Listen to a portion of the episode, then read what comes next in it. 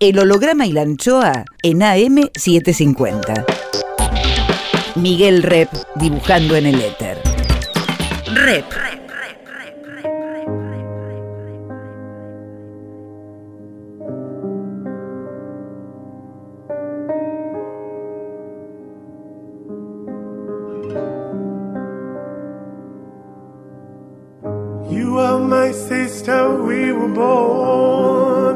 Tú eres mi hermana. Vos sos mi hermano. There were times we were friends, but times I was so cruel. Vos estás próximo, aunque lejos estás. ¿A cuántos kilómetros estás? I was so afraid of the night. El holograma y la anchoa. Mi nombre es Miguel Rep. that I feared. You lived inside my world so softly, protected only by the kindness of your nature. El holograma y la anchoa. You are my sister, and I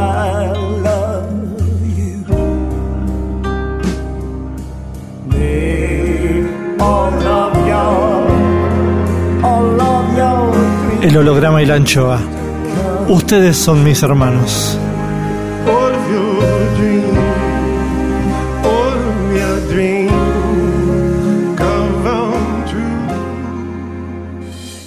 El holograma y la anchoa. Hoy guardamos el aire, el pensamiento de Yuyo Noé.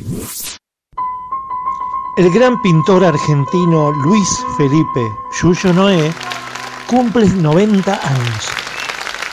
Hermosa vida, vital, caótica, trabajosa, viajera, llena de arte y reflexiones.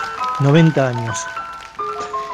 En el holograma y la anchoa celebramos las nueve décadas de vida de Yuyo, con la voz y el pensamiento de Noé, que es amigo y artista, y que es imparable. Salud, Yuyo querido, contagianos tu juventud.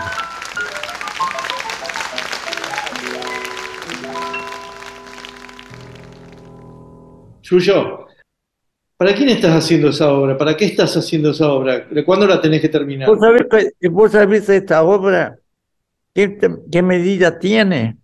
Tiene tres metros por cuatro. Y- Cuatro y medio. Y además eh, eh, va a estar así, es todo, un- ya está una gran base de pintura, pero además está toda dibujada las manchas y va a ser intensamente dibujada. Este, así que es un trabajo de enano, este. Pero estoy encantado. Che, Yuyo, y cuando tuviste esa tela tan inmensa, eh, ¿la tuviste horizontal siempre o la pusiste vertical? ¿Y qué fue lo primero Yo no que... puedo, yo no puedo trabajar vertical porque no puedo levantar el brazo derecho. Tuve un accidente y no puedo levantar el brazo derecho. Pero Entonces, quizás cuando la... Si, en algún momento... eh, si en algún Sí. momento la viste vertical y viste ese inmenso blanco, eh, habrás dicho, bueno, voy a aplicar mi primera mancha o mi primer rasgo acá. ¿Hubo algún lugar donde empezaste la Sí, composición? piso. La, la parte de mancha, de color, la, la hice, eh, la hice en el piso, trabajando con un, con un, eh, eh, ¿cómo se, eh, cómo se llama? Un Este, secador, un secador, eh, con, con un secador. un secador. ¿Y qué pintura tiraste? ¿Qué colores gobernaron? Eh, acrílicos, yo trabajo con acrílicos. Este, ¿Y qué, qué- qué colores todos? Y, y, incluidos fluorescentes. Pero no hay un color que te gobierna primero, o por lo menos que te desgobierna, digamos, no hay algo que... No. O todos los colores son tus amigos. Todos, mi- todos los colores son mis amigos. Y sobre todo lo que es más amigo mío es la vibración entre ellos. Sí, ok. Es decir, que lo que buscas es la vibración. Eh, eso me parece fundamental, Hmm. fundamental. Y tarda en aparecer la vibración. llamo vibra- llamo vibración a ese pequeño juego eh, de contacto entre unos y otros que apenas se tocan. Por ejemplo, dos grandes planos de color no se hacen vibrar entre sí, pero si son pequeños, si se tocan, se produce una especie de saludito entre ellos que es una vibración. Mm.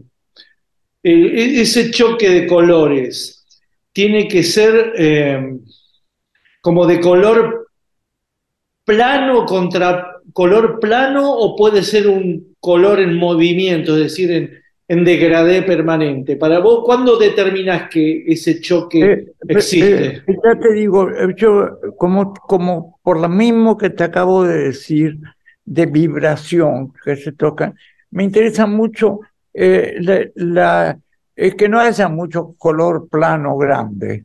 Sí. Este, eh, si hay color plano grande, es un momento de descanso, un espacio necesario, pero lo, que me interesa es, ese, es esa, esa tocadita entre, entre los colores y, ese movimiento, e, ese dibujo, de, dibujo del color, ¿no?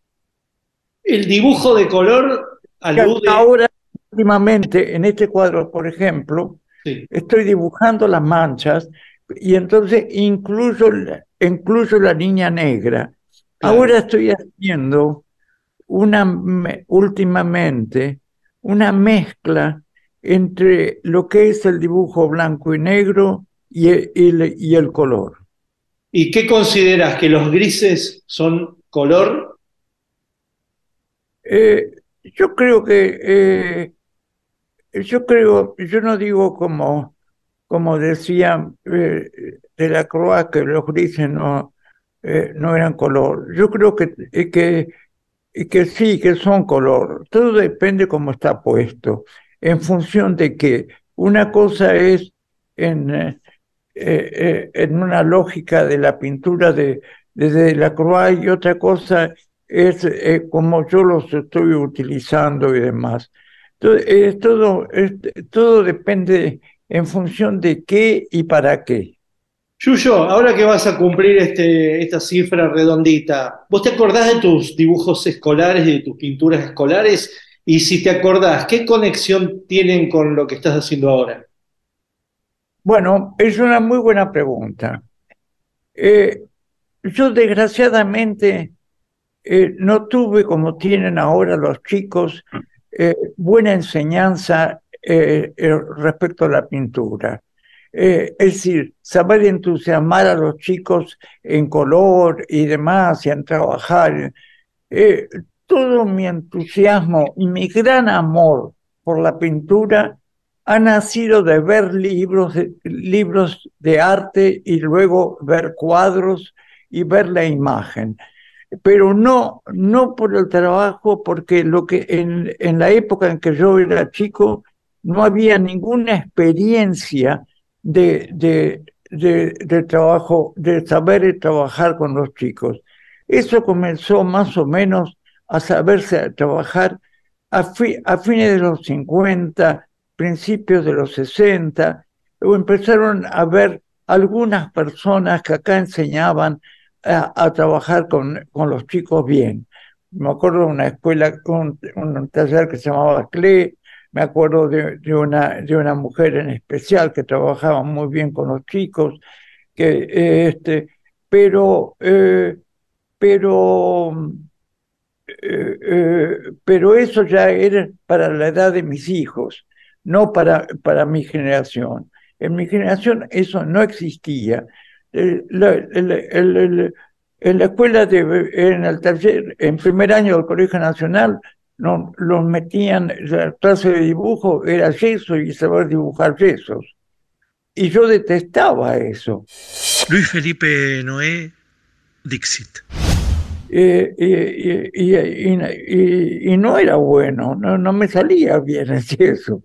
Eh, este, eh, además me, parecía espantoso como, como clase. Este. Ahora, eh, por eso yo, pero en cambio, eh, yo iba a las exposiciones y yo tenía 11, 12 años y le decía a mi padre, por ejemplo, en el Salón Nacional, que en esa época me importaba, así, el, el 21 de septiembre se inauguraba siempre el Salón Nacional y yo paseaba junto con mi padre y yo le decía, así como los chicos saben eh, de memoria eh, reconocer las marcas de automóviles, yo sabía reconocer a los autores. Este cuadro es de fulano, este cuadro es de mangano. bueno, y, y, así, eh, y así viendo, para mí la pintura ante todo era ver.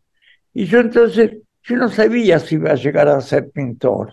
Yo decía, bueno, seré pintor, seré, seré dibujante, yo separaba así, o seré crítico de arte, pero, pero algo yo sabía que, que mi destino estaba vinculado a eso. Entonces, cuando terminé el bachillerato, eh, quise entrar en la escuela y mi padre me salvó diciéndome, no, no, en todo caso, anda a un taller de un, de un pintor, pero tenés que, tenés que entrar a, ¿de qué vas a vivir? Como él era abogado, me metí en la facultad de Derecho. Pero digo, me salvó porque me, no entré en la escuela, sino en el taller de Horacio Butler.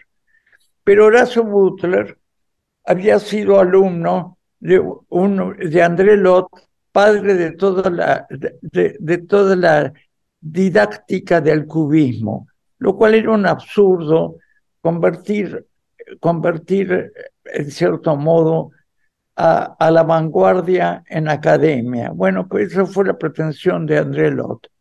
Y Horacio Butre, que tenía, por algo lo elegí yo, porque tenía un, muy buen color, y eso es lo que más me atraía de la pintura de, de, de, de Horacio Butre. Pero todo lo que, eh, eh, siempre lo que hablábamos, yo se lo discutía y esa cosa que tienen los adolescentes de, de discutir todo lo que le, le dice, eh, no, no, es discutir, es preguntar, pero los, gente, los, los, adultos lo toman como, como que son discusiones. Y entonces un día me dijo, eh, que no tenía nada más que enseñarme, eh, que, eh, que esa era la puerta. Bueno, que, que, que, que no tenía nada más que enseñarme, que podía. Me estaba señalando dónde estaba la puerta, o sea, de, me estaba echando. ¿Vos crees, que te, ¿Vos crees que te vio ya egresado de su taller o que te echó? No, no, no, me, me daba de egresado al año y medio eh, de estar ahí, pero era porque se cansó de, se cansó de que yo le discutía todo. Mm. Este, pero, eh, pero me sirvió, me sirvió para, eh, para seguir solo, solo como forma autodidacta. Y mm. como veía mucha pintura y veía constantemente cosas, de repente entonces yo abandoné la facultad de, de Derecho y entré en el periodismo. Y, y como en el diario que había, eh, veía que faltaba crítico de arte, yo tuve a los 23 años la audacia de pedir la crítica de arte del diario El Mundo y me la, y me la dieron. Eh, durante un año, después vino, volvió el, el, el, crítico que estaba antes, pero en ese momento me la dieron. Y, y yo estuve eh, yo incluso le hice una crítica a una exposición de él, así muy elogiosa y demás. Bueno, y, y tenía cierto contacto con él. La cuestión es que en el año, eh, en, en 1959, el 5 de octubre de 1959, recuerdo muy bien la fecha porque es la fecha más importante de todo mi proceso pictórico, y ahora vas a saber por qué.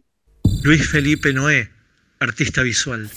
Este, yo eh, fui a, eh, eh, llegaba tarde a la inauguración, era en la galería Wicom, la calle Florida, y este, y me lo encuentro a él en la puerta, y me dice, lo estaba esperando porque este, yo vine temprano por si no me gustaba y me, entonces me iba. Pero estoy, eh, quiero decirle que usted, haciendo lo contrario de lo que yo le enseñé, me, eh, ha hecho una pintura que le ha dado un buen resultado. ¡Wow! Para mí eso fue como si me dieran un título de, premio Nobel. Entonces entré diciendo, soy pintor, soy pintor, eh, para mí mismo.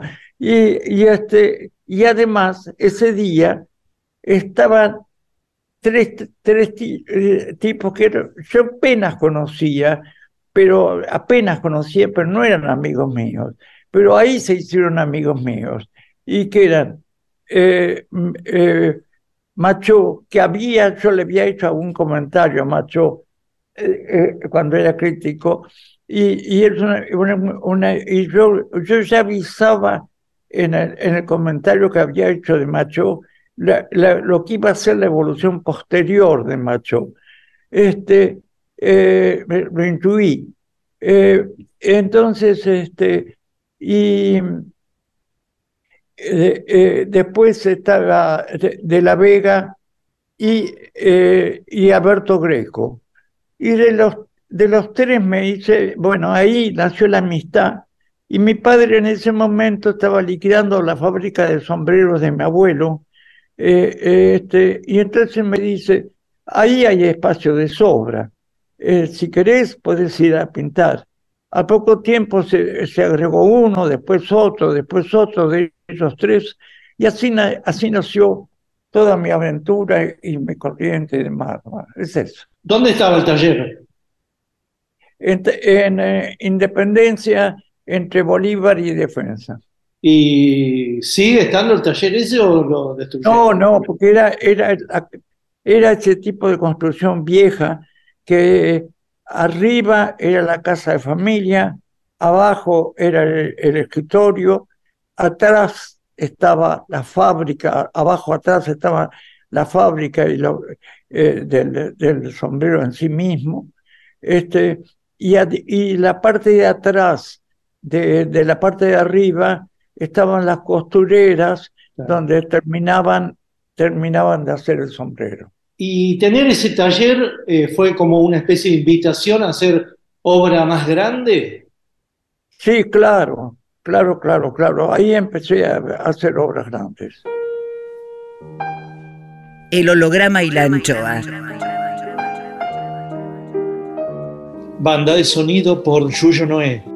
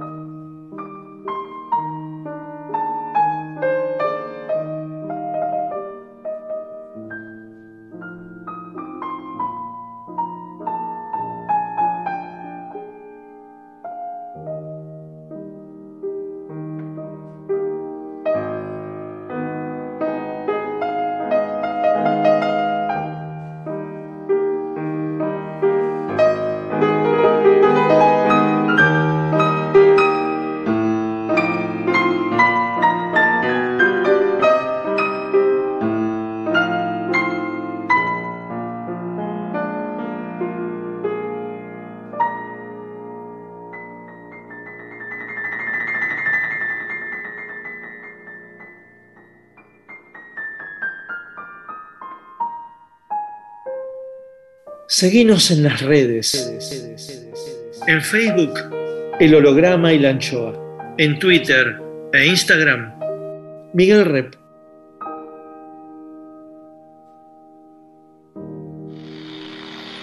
Rep sigue en AM750.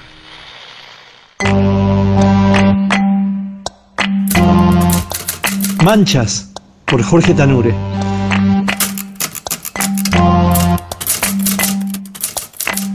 El primer recuerdo de la vida es un grupo de gente, un auto en que lo van a llevar y alrededor una gran mancha difusa. Años después, cuando puede escaparse más allá del zaguán, ve avanzar una manifestación con carteles y gritos por la calle empedrada y alrededor nada nítido, solo manchas. Ruta, vacaciones, el auto marcha a 100 kilómetros por hora. Lo único visible es el camino allá adelante, la alambrada que pasa veloz por el costado, los postes de la luz y los cables, y a lo lejos las manchas de los espejismos, las manchas de la distancia. La maestra Marilú les dice que saquen una cartulina, que saquen el agua, las acuarelas y los pinceles y que dibujen lo que se les ocurra. Y él dibuja manchas. Papá y mamá discuten debajo de la parra, allá en el fondo. Mejor no escuchar, mejor ver la mancha que lleva meses, años adornando la pared. La chica de al lado le da un beso amplio, abismal.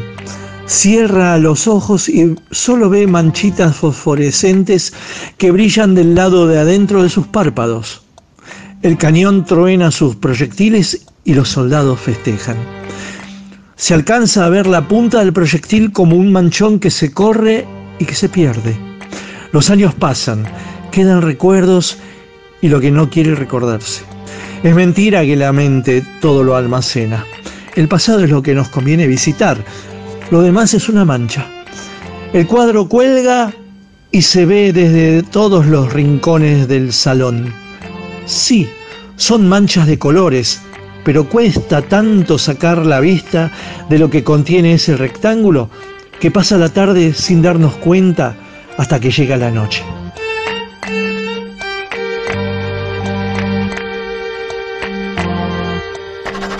Manchas, por Jorge Tanure. Siga los textos de Tanure en www.jorgetanure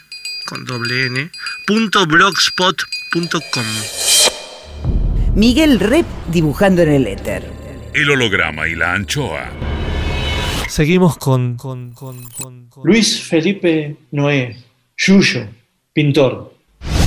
¿Y qué, qué le vaticinaste a Macho en tu crítica?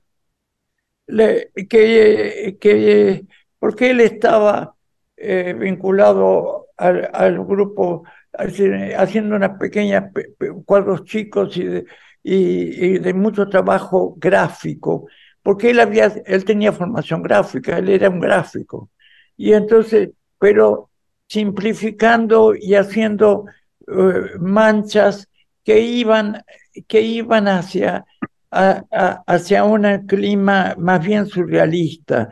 Este, pero yo lo que noté que, que, que estaba latente la figura y que iba, iba a, a, a, a una, eh, a una abstrac- abstracción eh, con, con fi- configuración incluida. Y, y un poco el proceso que tuvo después.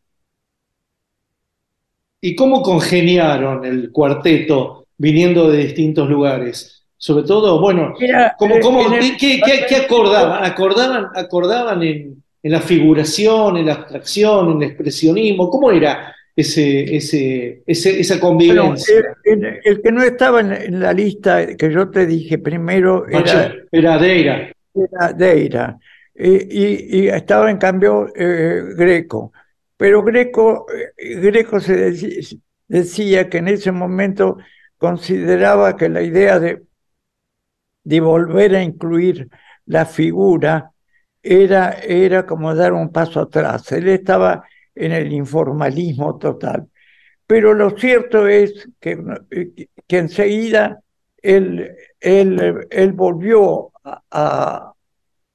Eh, eh, el mismo momento que nosotros hacíamos la exposición, hizo una exposición con manchas y demás, las monjas, pero que tenía, tenía eh, era abstracta, pero tenía todo un contenido figurativo. Y luego se puso a dibujar, que es lo más interesante yo creo, de lo visual de, Alberto Greco, es toda la serie de dibujos. Y bueno, y ya después hizo todo, todo esa, la aventura que, que, que, que le sirvió un gran reconocimiento en España por amistad y demás. Y ahora está muy considerado, ahora, ahora le van a hacer una, una gran exposición en, en, el, en, el, en el Museo de español, ¿cómo se llama? Reina, Sofía, Reina Sofía. Sí. Y, y, acá, y acá a haber otra exposición grande en el... En el eh, eh, ah, no, ya hubo acá, eh, ya hubo acá una exposición en el Museo de Arte Moderno.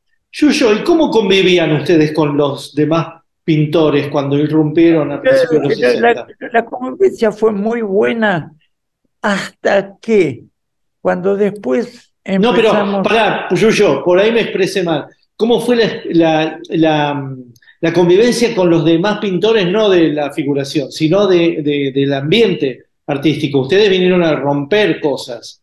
¿Cómo, cómo era esa, esa convivencia entre la escuela, no digo Butler, sino que también jóvenes de su edad? Es que no había convivencia prácticamente, nos miraban, nos miraban como eh, nos miraban sobre todo con envidia, porque tuvimos, mira, mi primera exposición fue en octubre del 59.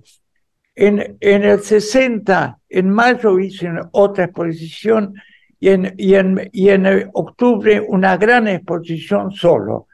Y ya en el 61 eh, exponemos los cuatro, los cuatro juntos en la mejor galería de la galería de Buenos Aires, que era la galería, eh, eh, la galería Bonino, que yo ya había expuesto en, en, en el año siguiente, eh, en el 60, el año siguiente a mi primera exposición, en octubre. Este, y, y, después nosotros, nosotros cuatro. Y, y, y, la exposición fue tan rompedora que, que eh, que terminó la exposición y dice, bueno, si, si quieren la continúan. Y entonces este, dijimos, no, vamos a colgar nuevos cuadros, y colgamos cuadros más audaces todavía. Y ahí, y ahí vino eh, Romero Bres y nos invita a exponer en el Museo de Bellas Artes, este, en el 63. Y, y, y expusimos los cuatro, y eh, te das cuenta que el principio de mi carrera fue de una velocidad extraordinaria. Yo creía que, yo decía, qué fácil que viene esto, esto es bárbaro.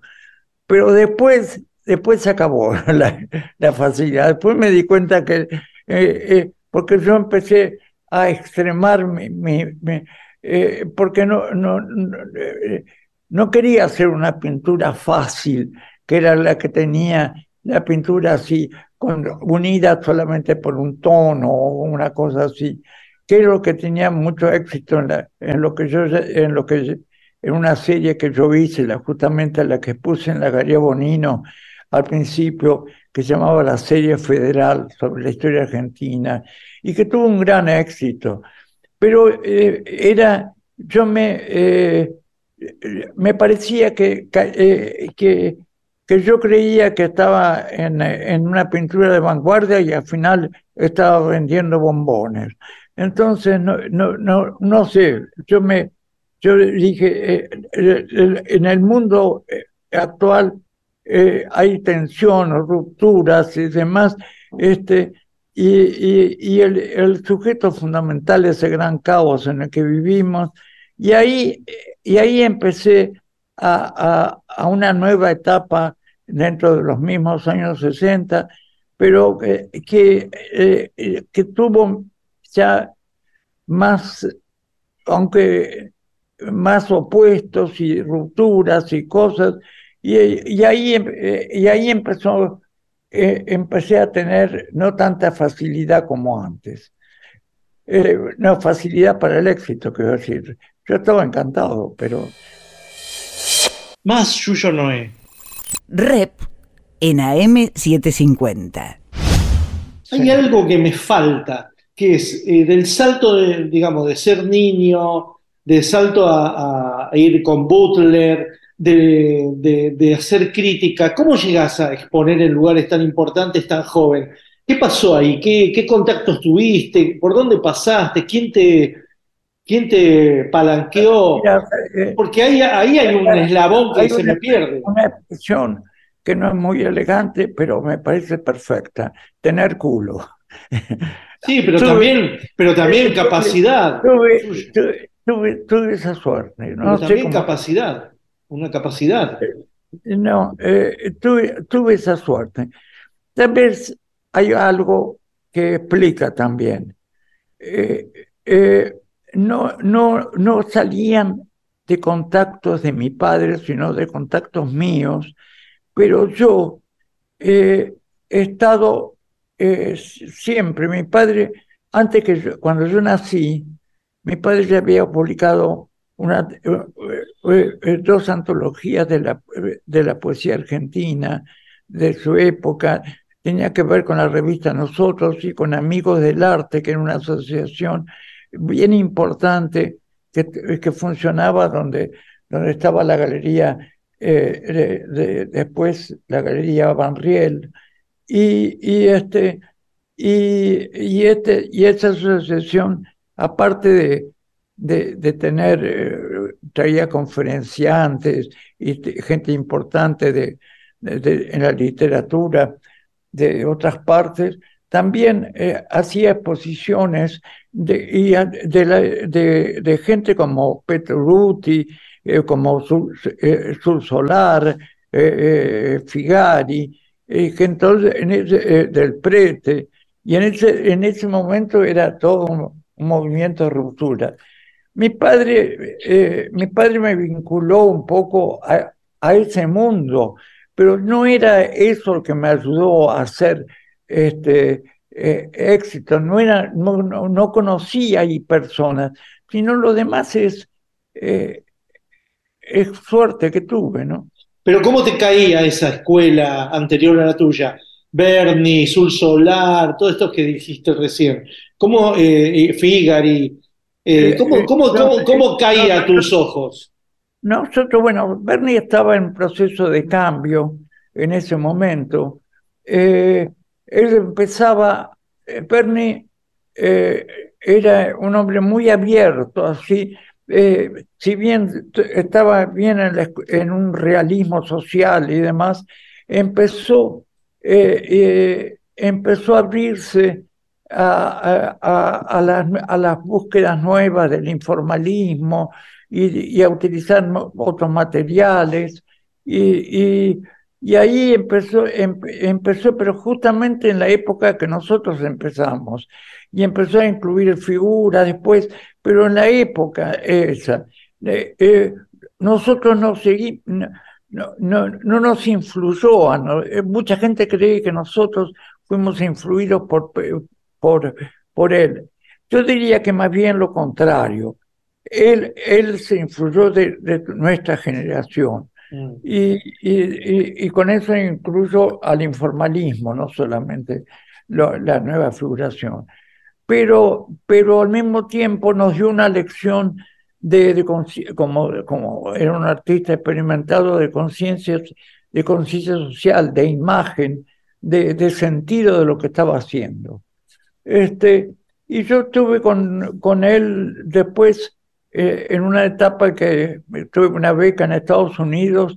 Él vino a Estados Unidos a exponer y, yo lo veía y estaba también de La Vega y mm, en ese momento en Estados Unidos y lo tratamos mucho, lo veíamos todos los días y, tuve una buena relación con Bernie.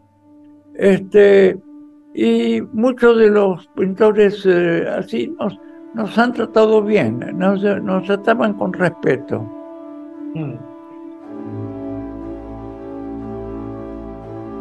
El holograma y la anchoa.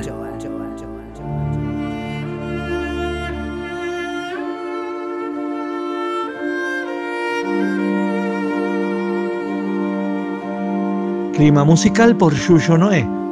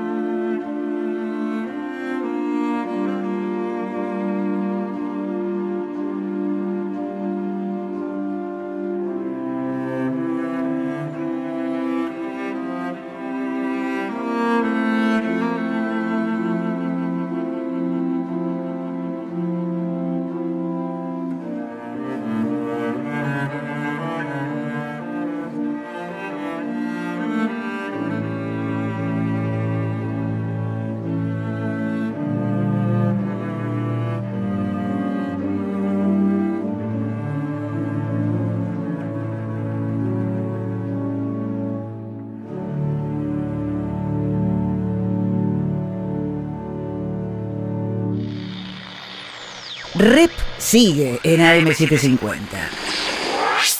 El holograma y la anchoa. Miguel Rep dibujando en el éter. Volvemos con, con, con, con Luis Felipe Yuyo Noé, que cumple 90 años. Ahora, eh, mientras estamos hablando, yo te miro en el Zoom y vos mirás el cuadro. Es decir, que es una situación eh, muy, muy atractiva, ¿no? Ver que estamos hablando, pero vos seguís pintando, cosa que no ocurriría seguramente si estamos en la radio, ¿no? Vos seguís pintando, vos seguís elucubrando tu tela, ¿no? Seguís enhebrando la red. ¿qué, ¿Qué te está diciendo ahora en ese segmento que vos estás dibujando, estás pasando la fibra? ¿Qué, ¿Qué, te está pidiendo en este momento en que tenés la cabeza en dos lugares? ¿Qué te, te, pide vibración, te pide contención? Quiero como alojar este, este momentito es tuyo. Yo, puedo, eh, eh, es decir, eh, yo siempre he podido trabajar con otra gente, he podido hablar mientras, mientras hago, porque la cabeza, la cabeza funciona ah, así, porque una cosa es eh, el estar concentrado en lo visual, pero al mismo tiempo puedo estar concentrado en lo visual, pero al mismo tiempo pensando cosas de, otro orden. Sobre todo que, que, en esta conversación, por ejemplo, eh, está también referida al mismo tema del que estoy trabajando. Así que estoy, estoy en cierto modo ilustrando lo que digo. ¿Qué quiere decir? ¿Cómo se va a llamar ese cuadro? No lo, no lo tengo, no, no sé, eso tiene que madurar más el cuadro para saber eh, eh, cómo lo voy a llamar. Generalmente eso acontece eh, cuando, cuando lo promedio, pero yo lo que sé es que pienso también escribir cosas en este cuadro y, referidas al tema del caos. El caos es mi tema de siempre y, eh, que para mí caos no es desorden, sino caos es la totalidad de, la vida en sí misma, de la cantidad de acontecimientos eh, eh, que se superponen y que y, está constituido por nosotros mismos y, el, eh, el, caos. Y este, eh, eh, ante todo, el caos es que nosotros constituimos. Y, y, creo que orden y desorden son categorías estáticas, en cambio el caos está en permanente movimiento y, y el orden y desorden pueden ser etapas mismas de, un proceso caótico que sea de, eterna transformación. Y yo creo en la transformación permanente de, las cosas. Y, este, y, y, y, eso es un poco, un poco lo que eh, me interesa, eh, me interesó siempre. Ahora acabo de terminar un libro que pienso publicar ahora de 700 páginas sobre asumir el caos eh, eh, dentro de, eh, en la vida y en, y en el arte. Bueno, y, creo que me ha salido, va a ser como mi legado mm. en cierto modo de pensamiento. Más que una pintura, un libro. No, más que no, con, con la pintura un libro. ¿Y, habría, habría, un, habría un cuadro tuyo que resumiría tus 90 años de vida? Eh, todavía no cumplí los 90 y entonces veré, veré qué es lo que hago para resumir eso. Puede, puede que sea este que estoy haciendo. Y, y ahí vas a necesitar palabras también, entonces, como resumen de tu vida. Este, sí, porque eh, pienso escribir en este, en este cuadro va a ser parte escrita. El holograma y la anchoa.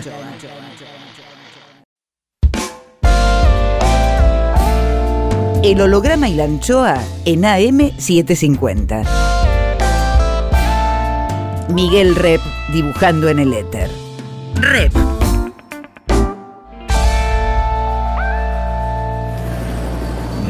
Algo está por pasar, algo está por venir.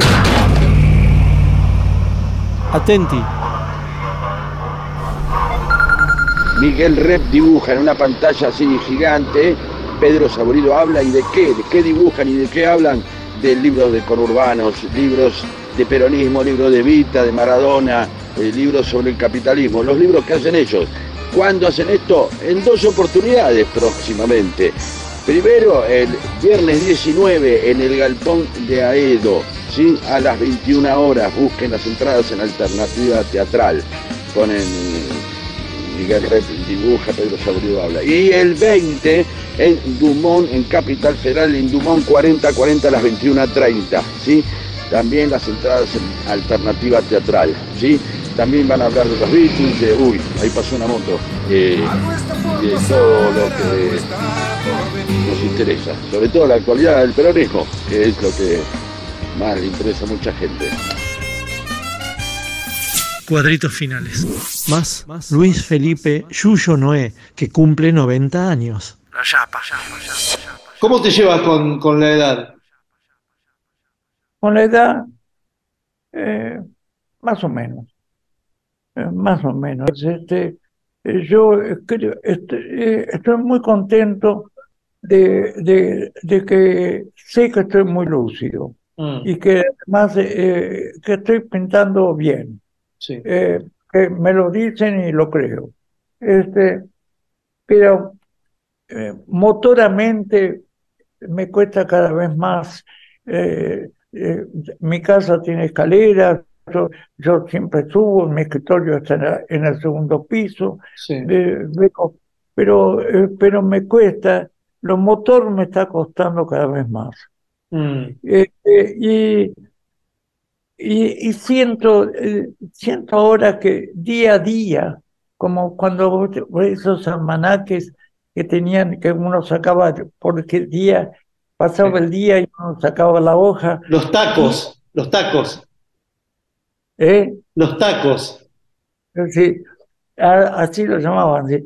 Bueno, eh, yo siento día a día que, que se me va una hoja. Mm, Eh, pero bueno, me, me siento, no, no es divertido ser viejo, te, te voy a decir.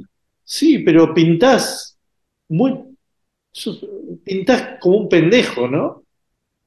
Eh, Eso es lo que me dicen, Eh, eh, eso es lo que me dicen, pero, pero tal vez, tal vez no es que pinte como un pendejo, sino que quiero, quiero, quiero pintar como un pendejo. Y yo vuelvo a esa pregunta que te hice al principio, que es, eh, ¿qué conexión tiene esto que estás ahora pintando con aquella pintura que, o ese dibujo que, que seguro que no quedó un registro, pero que vos podés llegar a, a- recordar de alguna manera de niño o de pendejo, muy pendejo?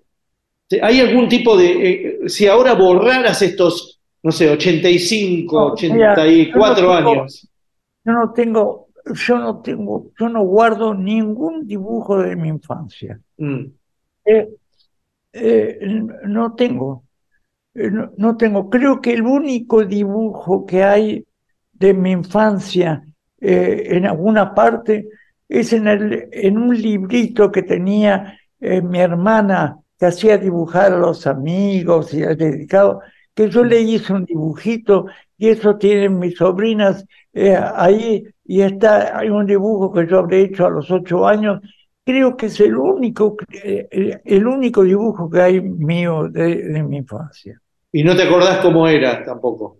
Sí, me acuerdo, tiene un poco de color, bueno, una cosa, una, una figurita, una cosa, pero... El holograma y la anchoa.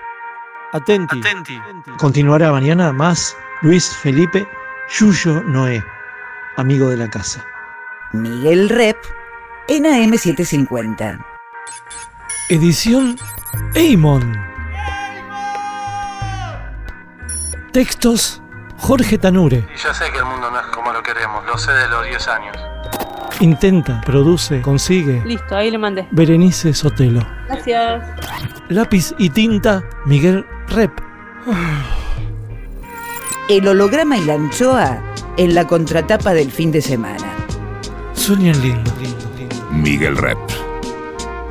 El holograma y la anchoa, siempre contratapa, siempre último, siempre nocturno,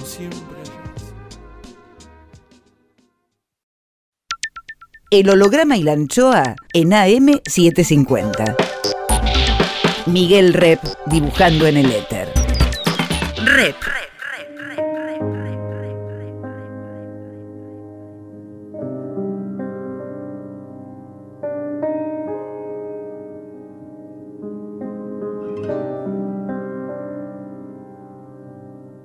You are my sister, we were born. Tú eres mi hermana. Vos sos mi hermano. There were times we were friends, but times I was so cruel. Vos estás próximo, aunque lejos estás. ¿A cuántos kilómetros estás? I was so afraid of the night. El holograma y la anchoa. You seem to move through the places Mi nombre es Miguel Rep.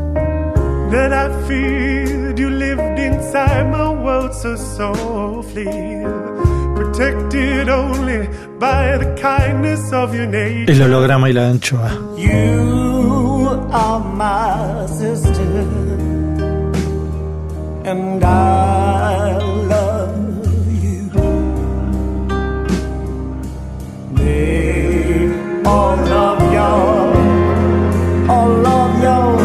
El holograma y la anchoa.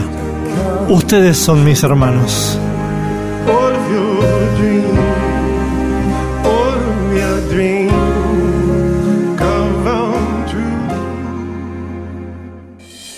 El holograma y la anchoa. Hoy, hoy, segunda parte del amigo del artista Luis Felipe Yuyo Noé, que cumple 90 años. ¿Sabes que hay, hay una cosa que nunca te dije y que es que los cuadros muchas veces, y vos tuviste una época muy eh, anecdótica, ¿no? La- la- toda esa época del viaje, la cosa misionera, ¿no? Había Sí. una época como anecdótica. Es más, yo la primera vez que fui a, a verte en París, vos estabas pintando una de esas obras en una pared, una tela.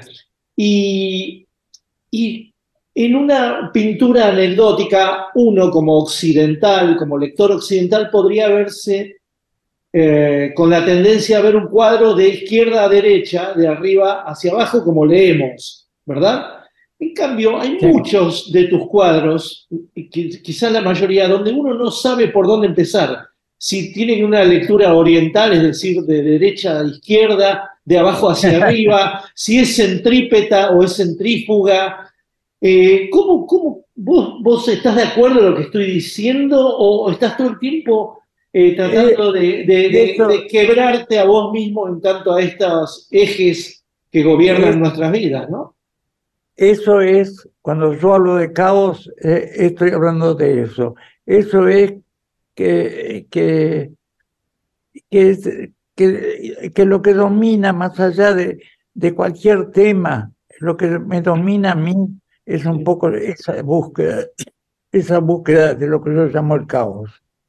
Y por eso creo que acontece eso que, que decís, es lo diferente a una mera representación. Yo no, no eh, mira, yo creo que en realidad todo, yo no creo en el, el arte figurativo.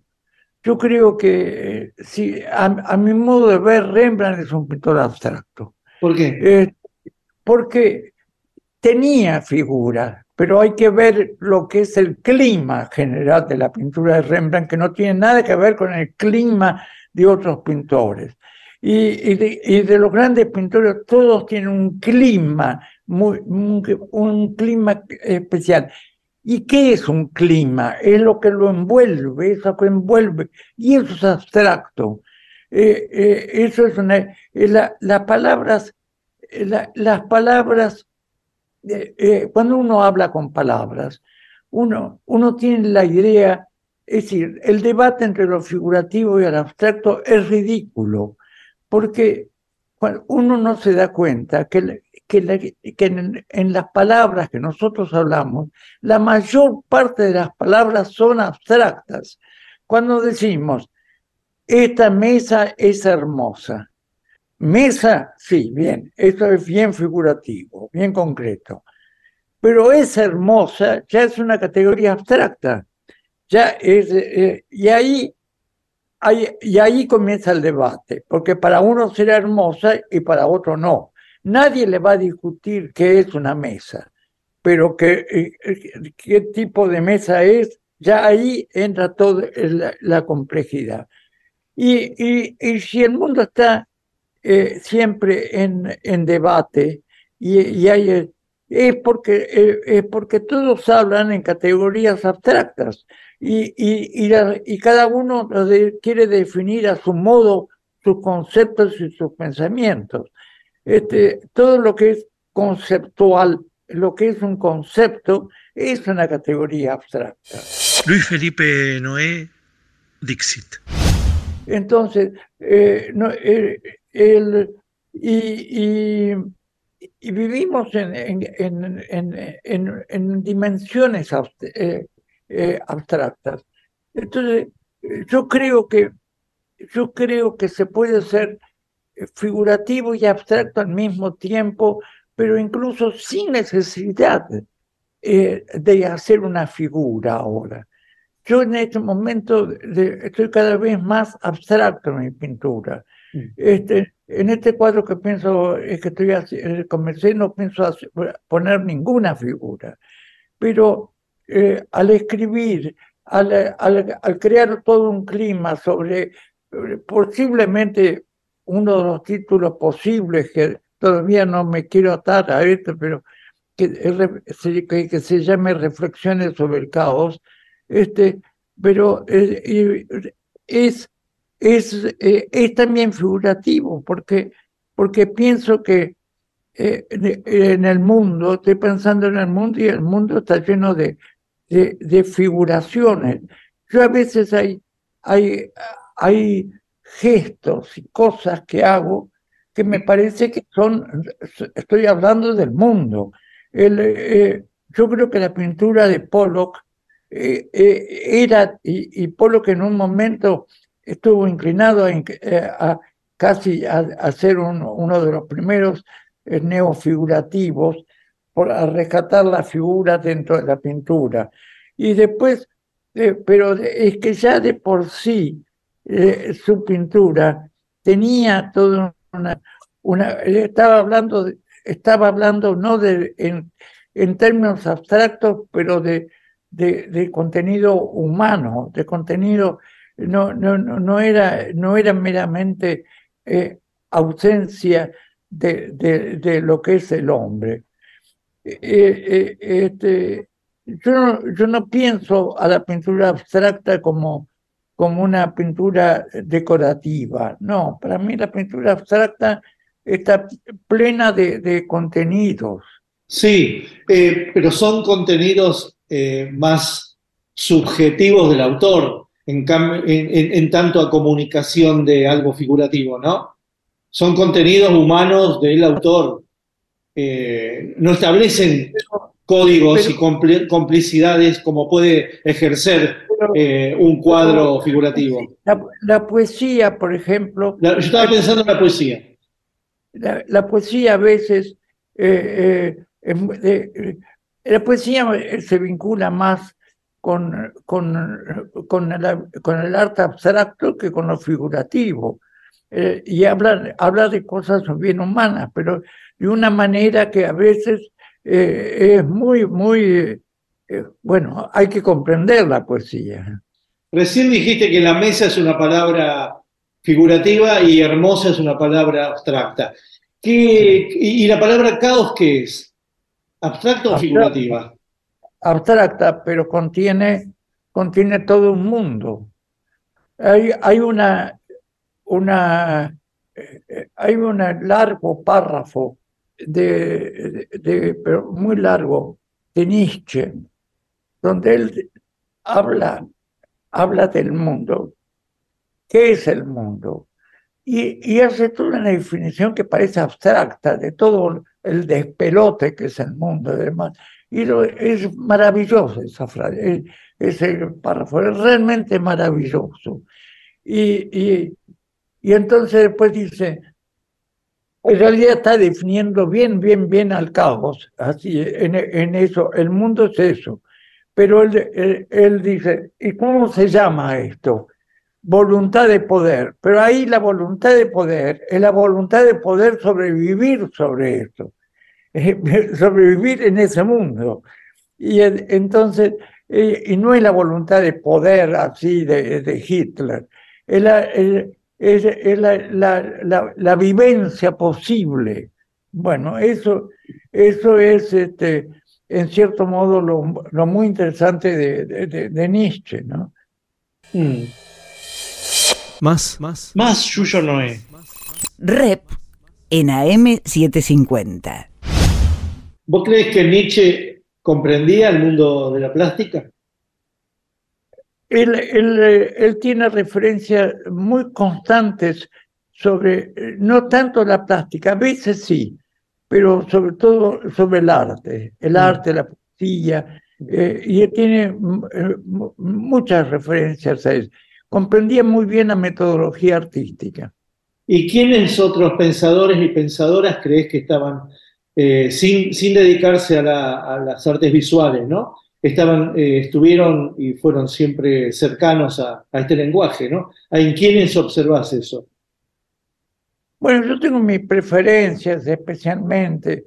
Bueno, eh, a, veces es directamente algunos como que son grandes poetas, como por Valéry, pero por Valéry me atrae mucho también su pensamiento.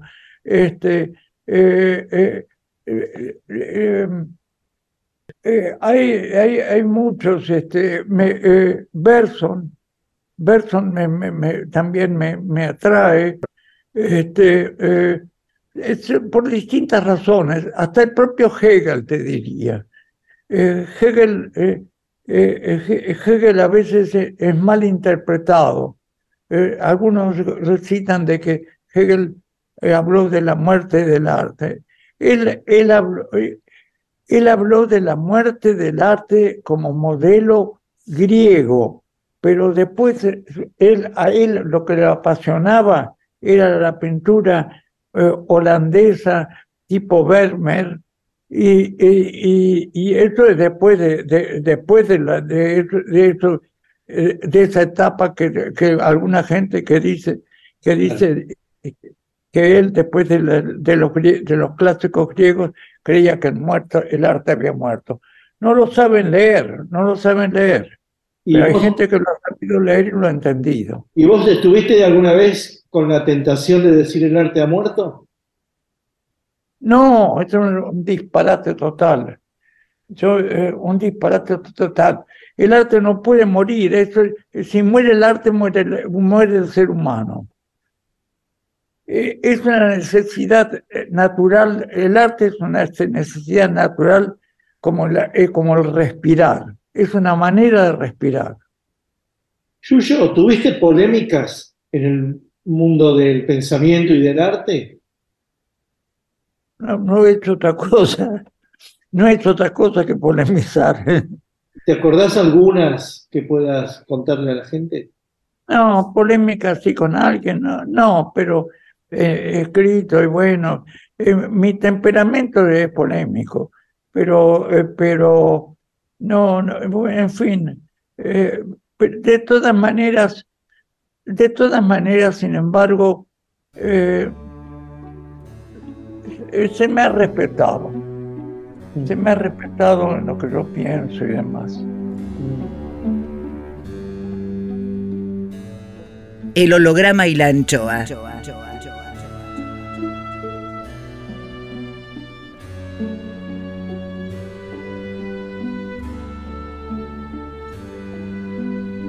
Clima musical por Yuyo Noé.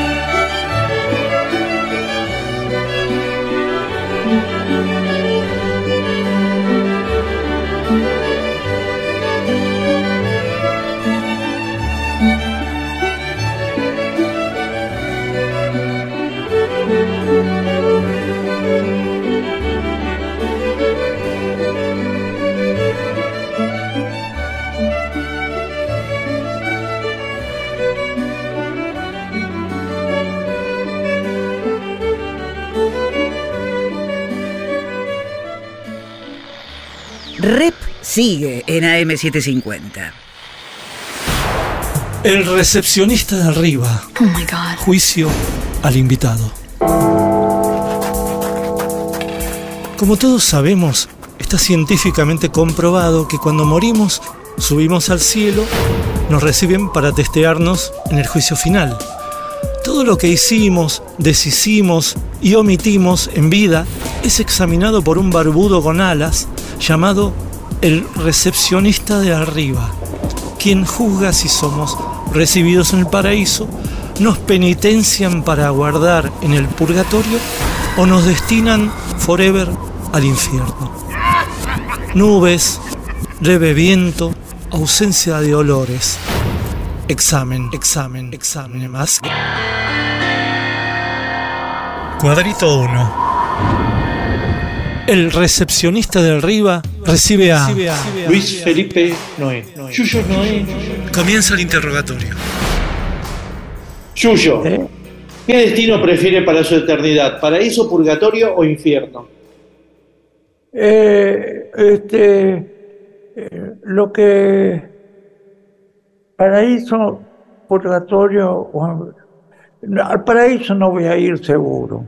Al, al infierno creo que me voy a salvar, eh, me voy a salvar. Hay gente peor que yo, ¿no? Este, creo que, que el infierno está dedicado a, a los Hitlers y a, y a- y a tanta gente eh, así. Creo, sin embargo, que un pobre que un pobre un pobre tipo que roba porque no porque no tiene otra cosa, ese no va al infierno, ese irá al purgatorio, porque no- no- pero tipos malditos como Hitler, esos merecen el infierno. Y es ahí donde creo, eh, eh, yo no, no sé, yo no creo para nada en, en esas categorías religiosas de infierno, paraíso y demás, pero, pero, eh, pero a veces creo que sería bueno que existiese el infierno para gente así. Este, eh, y, y- y yo no sé, en todo caso, eh, yo lo, lo único que podría eh, aspirar es a- al purgatorio. ¿Le dio un beso o un abrazo a alguien en vida y ahora que ve la foto se arrepiente? Que yo les dado un beso o un abrazo a alguien. Y eh, ahora que ves esa foto, ¿te arrepentís? Eh, no, no, no, no tengo el caso de eso.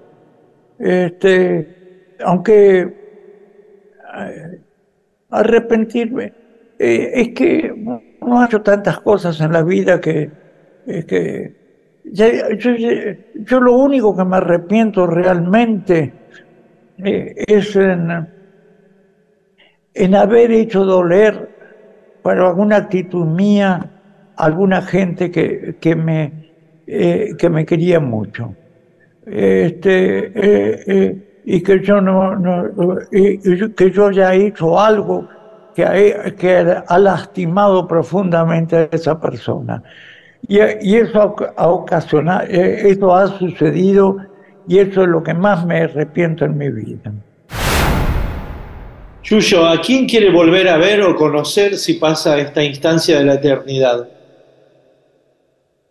Y naturalmente me, me encantaría ver a Nora, mi mujer que murió, y, y a mis padres, naturalmente. Los extraño, eh, los he querido mucho.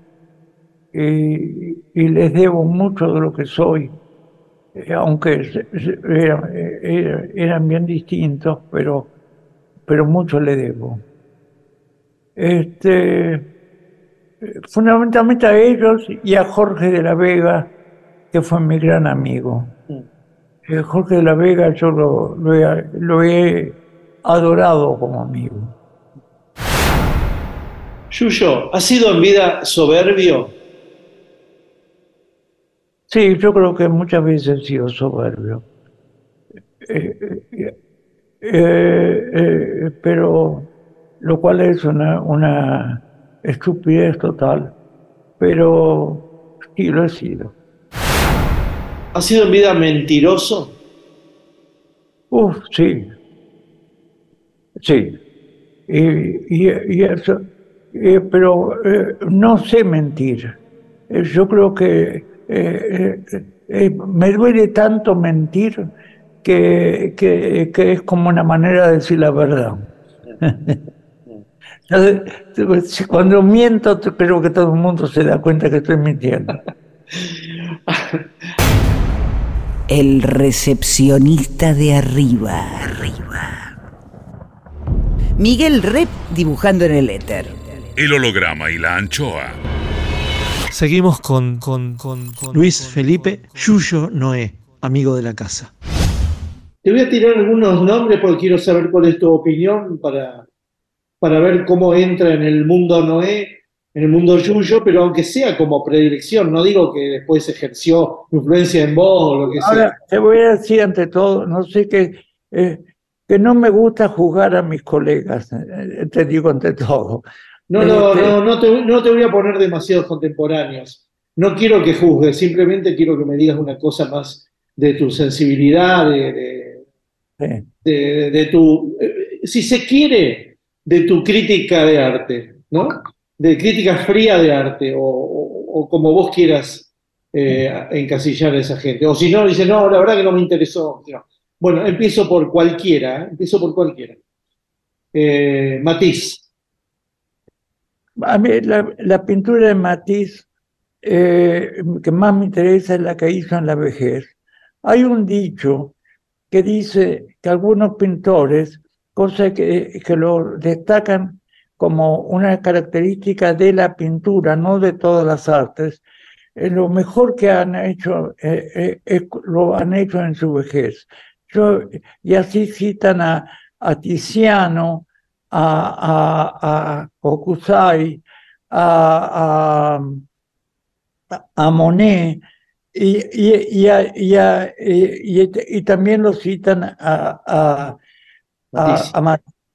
Este, y yo estoy, este, estoy de acuerdo en eso con respecto a Matisse y, y, y, y yo lo desearía, eh, no, me, no me quiero comparar para nada con ellos, pero Mm. yo quiero aprender a, a poder ser- hacer lo mejor de mi, de mi, de mi obra eh, ahora en la vejez.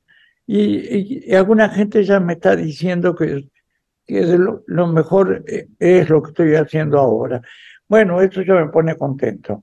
Y sobre todo que las personas que me lo han dicho son personas que yo respeto mucho. Eh, ya que estamos en el campo de la vejez, vamos a meter a otro viejo que es Picasso. ¿Cómo te pareció la, la vejez de Picasso? bueno, eh, eh, la obra de Picasso en la vejez, eh, la que más me interesa es el dibujo. Mm. El dibujo de él en la vejez es, es notable. Este, Picasso, eh, eh, Picasso es, eh, eh, parece una cosa ridícula lo que voy a decir. Picasso es Picasso, porque no hay muchos casos como él. Mm. Este, es, es- es- es de... él, yo creo que él, él siempre ha estado, eh, eh, él dice, eh, él dice, yo no, yo no, yo no busco encuentro. Este, bueno, pero es difícil, es difícil encontrar sin una actitud de búsqueda. Y, y- él un poco aprendió el espíritu de, de las vanguardias cuando, yo, cuando fue de Barcelona a, a, París. a, a, París y, y ahí eh, cambió y tomó una actitud muy, muy particular. Cuando, él, por ejemplo, en, en las famosas, este, esa, esa obra de, de, las mujeres, ¿cómo se llama? Las mujeres de... Las de Avignon, las de Avignon. Bueno, en e, ese cuadro, que lo dan como, eh, lo dan como el precursor del cubismo, en realidad eh, podría decirse también que es el que marca el postcubismo, porque él, eh, el, que, el, el cubismo como búsqueda seria y demás es una cuestión de André Braque. Y Picasso, la prueba está que lo, lo, lo, siguió un poco a Braque en ese momento. Por eso hay una conciencia muy grande y, y, tiene muy poco que ver toda esa búsqueda con, con, esas, eh, con ese cuadro de las mujeres.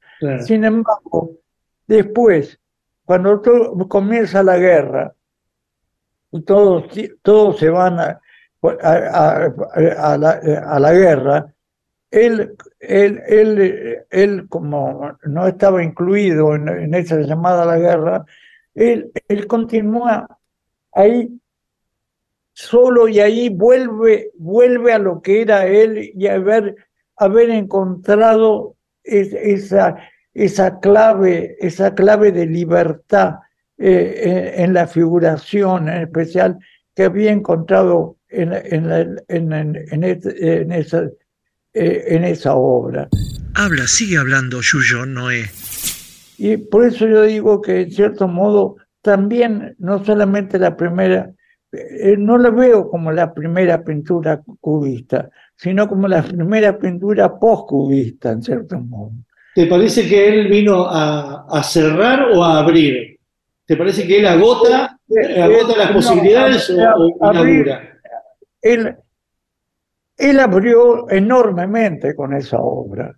Eh, no, no, pero no, no es particularmente el cubismo el cubismo, cubismo como se definió como escuela eh, posteriormente, esa búsqueda particular de eh, esa, esa, esa, fue una búsqueda obsesiva de, de, de Braque y la prueba está que Braque estuvo toda su vida haciendo eso. Claro, en claro ah, cubismo, cubismo analítico, ¿no? Que no es el caso de, de Picasso. siguiendo con los pintores y con las vejeces, la última etapa de Bernie, ¿qué te parece? La, última etapa de Bernie me, parece, eh, eh, bueno, yo creo que ya hablé de la última etapa de.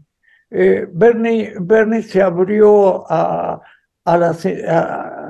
fue, fue influenciado, sí, por, por, por el, el, el, informalismo, por las nuevas actitudes y demás, pero lo supo canalizar muy bien concepto de su experiencia de, artista social y demás, y lo supo canalizar eh, con gran libertad y, demás, pero, pero eh, esa última etapa de él, eh, salvo la conciencia social, no tiene nada que ver con lo que había hecho antes. Mm. otro nombre te tiró. Em, Raquel Forner. Me, parece eh, una pintura muy interesante. Eh, lamento no haber visto todavía su, creo que todavía está, ¿no? Eh, bueno, en todo caso no la he visto todavía. Voy a, voy a ver si la puedo ver antes que termine o, yo, o ya terminó la exposición de ella. Pero yo la respeté siempre mucho y eh, y, y, yo tenía muy buena comunicación personal con ella. Me gustaba también eh, el carácter fuerte que ella tenía y,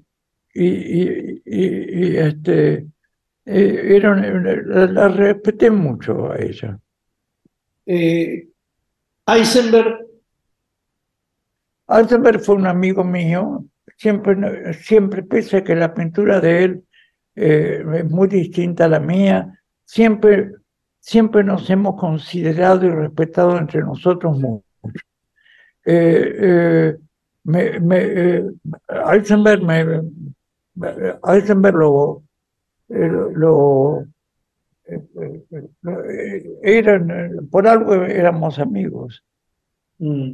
Orozco, Orozco, eh, Orozco tal vez es el... eh, eh, Orozco, me- me- me- Orozco era un, un- En realidad Orozco era un ex- eh, expresionista, muralista, cosa que, que no en, en la pintura eh, eh, eh, alemana del expresionismo no existe un muralista.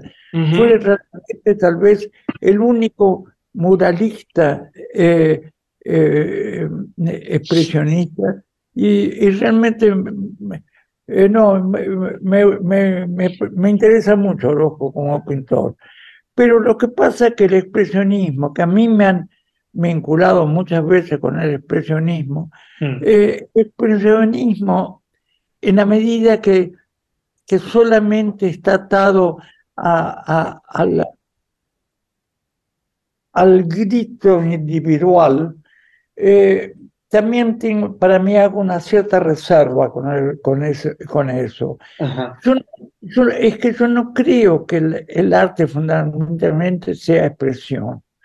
Eh, yo, eh, yo creo que eh, el arte, eh, el arte ante todo es búsqueda, es indagación, es una cantidad de cosas eh, y no meramente eh, eh, eh, eh, eh, me- meramente expresión, como, como si fuese un discurso. Más, más. Más Yuyo Noé. Rep en AM750.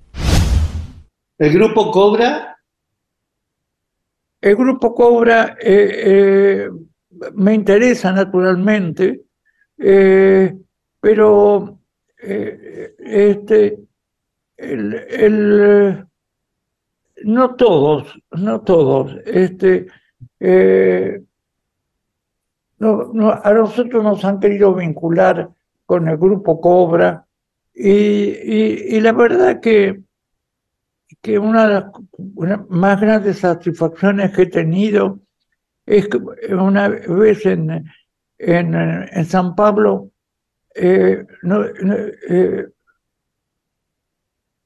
eh, nos invitaron, va, ya estaba el grupo, no- nuestro no existía, Mm. eh, eh, eh, eh, hicieron en, en uno de las bienales de San Pablo una parte histórica y la, la manejó, eh, eh, la manejó, no sé, Gruber, no, y ahí, y ahí fuimos nosotros y había otro, otro conjunto de cobra y nos pusieron uno al lado del otro. sí. Y ahí se dieron cuenta, eh, Gruber mismo y una cantidad de, de otras personas que creían que nosotros éramos un espejo de lo, de lo cobra, que al, al- vernos al lado, uno, uno al lado del otro, que no teníamos mucho que ver como ellos creían. Pero ustedes cuando fueron un grupo, ¿los conocían a los Cobra? Claro que lo conocíamos eran muy anteriores a nosotros y demás, pero, pero también hay que, hay que tener en cuenta qué era conocer en, en, en, en esa época en relación a lo que es conocer ahora. Claro, Es, eh, es totalmente distinto, claro. porque ahora está, eh, eh, ahora eh, es inmediato todo conocimiento. Nosotros tenemos que ver, recibir una revista que generalmente era, era en blanco y negro Claro. y, y- era totalmente todo el tiempo. Era, conocer era muy distinto que lo que es conocer ahora. Claro. Y que eh, deberían haber, si no, si no viajaron en esa época, deben haber visto muy pocas obras de los Cobra. Eh, de los cobras vimos ju- justamente viajando, si no antes no, no habíamos visto. No, no había manera, porque acá tampoco se mostraba tanto Cobra. Por eso, eh, conocíamos más bien de, de mentas. Sí. ¿Sabes que me interesa tu opinión sobre Roberto Mata? Porque nunca hablamos de Mata. Eh, Tengo una gran opinión sobre él. eh, yo creo que Mata eh, es eh, el, el gran artista latinoamericano. tiene, tiene un sentido del espacio, tiene un sentido de en un contenido, un contenido de, de, de, de, a mí me, me gusta muchísimo Mata. Yo creo que realmente eh, eh, tal vez es el pintor latinoamericano que yo prefiero. Mm.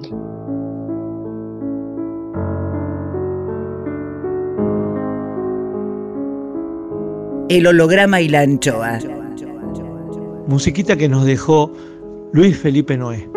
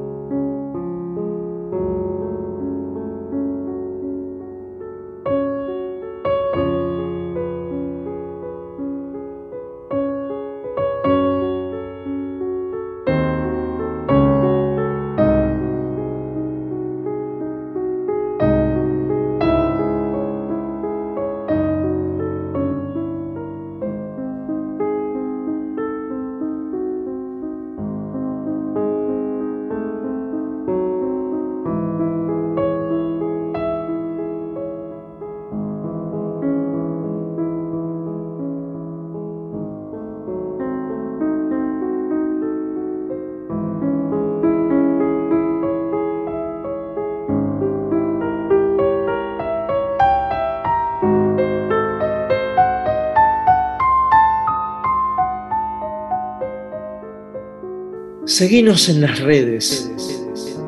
En Facebook, El Holograma y la Anchoa. En Twitter e Instagram, Miguel Rep. Rep sigue en AM750. El recepcionista de arriba. Oh my God. Juicio al invitado. Hay gente que espera entrar en el paraíso, pero hay muchos en el paraíso que esperan que entre cierta gente. Cuadrito 2. Continúa el interrogatorio a Luis Felipe Noé. Yuyo Noé.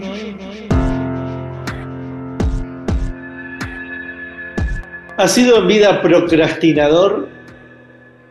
Ah, sí, muchas veces, muchas veces. Pero eh, en la actualidad, como no tengo, no tengo tiempo para ya, con la, con la, con la parca que me está bailando, eh, como a toda gente de edad eh, este, cerca, no tengo mucho tiempo para eso. En este momento trato de no postergar, mm. trato de aprovechar el tiempo. ¿Ha sido en vida celoso? Eh, celoso.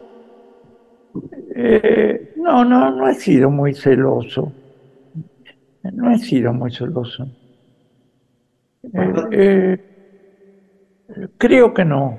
Creo que creo que en todo caso eso no me caracteriza. Lo debo haber sido alguna vez, pero no es una de las cosas que me que me atan. Yo, yo en la medida que, que creo que, que se puede querer a dos o tres personas al mismo tiempo, eh, eh, creo que también puedo entender, eh, entender que se quiera a dos o tres personas al mismo tiempo y, y por eso no me voy a poner celoso. ¿Ha sido en vida racista? No, por suerte no. Por suerte no, pero hay muchas maneras de, de serlo y, y uno cree que no lo es y, de repente uno se da cuenta y esto parece ser. Si yo me, eh, si yo me extraño algo de, de, una persona negra, eh, me extraño algo de, de, su color o de su cosa, bueno, es una manera de, de, ser racista, pero no de la peor manera. ¿no? ¿Ha sido en vida envidioso? ¿Envidioso? Mm. No, no he sido muy envidioso. Eh, más bien, lo único que se vincula un poco a la envidia es que me duele, me duele cuando no se me considera a mí como yo creo que se me debe considerar. Pero lo, lo que pasa es que cuando me, eh, cuando me consideran mucho a mí, yo eh, me, me, desconcerta y me pregunto, ¿y por qué? Mm. Eh, o sea, eh, yo me duele que no, no me reconozcan, pero si me reconocen demasiado, también me desconcierta. ¿Ha sido vida optimista? Optimista. Uh -huh. Yo por lo, por lo general, por lo, por lo, general prefiero ser optimista a pesimista, pero, pero, pero, me, tal como viene el mundo, no se puede ser muy, muy optimista. Eh, prefiero ser eh, así, más bien escéptico. Uh -huh. ¿Ha sido en vida dilapidador? Dilapidador. Uh -huh. Yo creo que debo haber, debo haber, eh, debo haber, sí, haber, haber gastado mal las cosas. Eh, sí, pero nunca he podido, nunca me han sobrado tanto las cosas como para poder dilapidar. ¿Ha sido en vida avaro? No, creo que no soy avaro. Creo que no soy. ¿Ha sido en vida ambicioso? Sí, eh, eh, soy, eh, pero es muy simple. La ambición que tengo es que, me, que se me respete, nada más. ¿Ha sido en vida violento, Yuyo? Eh, eh, he sido muy nervioso, he sido, he sido muy tímido, muy tímido en mi infancia y cuando explotaba esa timidez era hasta, hasta nervioso y me iba, me iba de, me iba de madre, así, me iba para el otro lado y, y podía ser violento, pero nunca muy violento, era, era un objeto de, de nerviosidad nomás.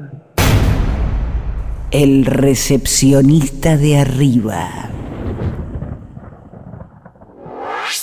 El holograma y la anchoa. Rep. Rep. En AM750. Volvemos con, con, con, con Yuyo Noé, pintor que cumple 90 años, amigo de la casa. ¿Con quién te sentís hermanado contemporáneamente, hoy, hoy? Incluso te digo, eh, eh, ni siquiera que tengan tu edad, sino que sean eh, más jóvenes o lo que sea. ¿Quién, ¿Quiénes te parece que, que, que, que, dialogan con vos hoy? Mira, no sé. Te voy a decir que últimamente, por razones de mi vejez, no voy mucho a exposiciones. Mm. Este, eh, sé que hay una cantidad de artistas jóvenes que, que hacen una pintura abstracta que tiene cierto contenido de parentesco con lo que a mí me interesa. Eh, no quiero decir que lo tengan exactamente conmigo, mm. porque, porque, no lo sé, porque no lo veo, pero a veces me lo dicen. Eh, no sé, eh, a veces me dicen que yo parezco un pintor joven, mm. pero bueno, no sé, me alegra, me alegra eso que me lo digan, pero no, no lo sé. Mira, en este momento yo conocía muy bien toda la pintura argentina. Sí. Pero actualmente no puedo decir eso. Eh, no puedo decir eso porque eh, eh, hay una cantidad de, artistas nuevos y que yo sé que son muy respetados y que no, no, no, no los ubico. No los ubico. A veces me dicen, ah, fulana de tal. Ahora hablan mucho de mujeres, por ejemplo. Antes no. Antes de mi generación había muy, poco, muy pocas mujeres. Y, ahora la, mayoría son mujeres. Bueno, son cosas así que acontecen. Pero, por ejemplo, ¿tenés algún tipo de, de continuidad o más allá de la amistad? ¿Tenés una especie de ojo parecido, ojo con un continuará que sería estupía? ¿Hay gente así ah, para ah, bueno, con estupía tengo una gran amistad de siempre este, eh, él, él, me respeta mucho y yo lo respeto mucho a él. Y este, eh, pero eh, bueno, pero eso es, eso es porque él, por él, por lo que es él, ¿no? Es además un hombre muy inteligente y muy culto. El holograma y la anchoa.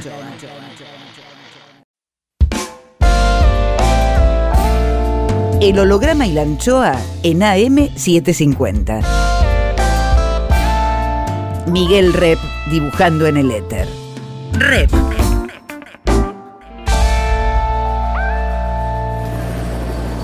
Algo está por pasar, algo está por venir. Atenti. Miguel Rep dibuja en una pantalla así gigante Pedro Saborido habla y de qué, de qué dibujan y de qué hablan de libros de conurbanos, libros de peronismo, libros de Vita, de Maradona, eh, libros sobre el capitalismo, los libros que hacen ellos. ¿Cuándo hacen esto? En dos oportunidades próximamente. Primero, el viernes 19 en el Galpón de Aedo, ¿sí? a las 21 horas. Busquen las entradas en Alternativa Teatral. Ponen Miguel Rep dibuja, Pedro Saborido habla. Y el 20 en Dumont, en Capital Federal, en Dumont 4040 a las 21.30, ¿sí? También las entradas en alternativa teatral, ¿sí? También van a hablar de los Beatles, de, uy, ahí pasó una moto, eh, de todo lo que nos interesa, sobre todo la actualidad del peronismo, que es lo que más le interesa a mucha gente. Cuadritos finales. Más, Luis Felipe Yuyo Noé, que cumple 90 años. La chapa. El recepcionista de arriba. Oh my God. Juicio al invitado. Según pasan los años en capacidad hotelera, el infierno tiene más problemas de alojamiento que el paraíso. ¿Por qué ocurre esto? Cuadrito 3. Termina el interrogatorio y se procede al veredicto.